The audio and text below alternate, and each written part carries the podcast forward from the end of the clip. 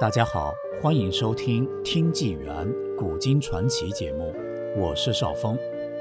今天与大家分享的是：川普总统是巴顿将军转世吗？他巴顿是四星上将，叱咤沙场，威风凛凛。他川普是三军统帅，开创宏图，勇往直前。乔治·巴顿生于1885年。死于1945年，是第二次世界大战的美军著名指挥官。唐纳德·川普是亿万富豪，第四十五任美国总统。两位世界名人，形似又神似。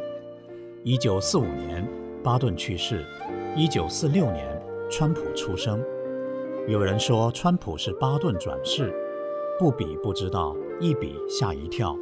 两人外貌相似。性格也有许多相同点，敢说敢做，雷厉风行，大胆强悍，快速高效。关键时，他们总能扭转乾坤，令人望而生畏。两人都出身富裕家庭，都热爱运动。一九一二年夏季奥运会，巴顿参加了现代五项比赛，他有剑术大师之称。他们都在军校受训。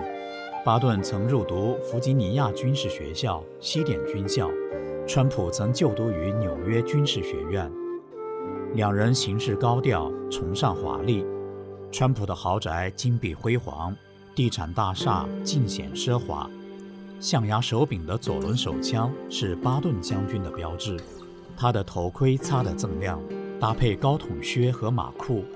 他的吉普车前后有超大的直级标牌，高音喇叭配合造势。巴顿认为勇敢最重要，他痛恨逃兵和懦夫。巴顿的演讲激励人心。电影《巴顿将军》夺得七项奥斯卡奖，巴顿被塑造为民族英雄。在川普的字典里只有“成功”二字。川普也是演说家。他的演讲激情澎湃，一展雄心。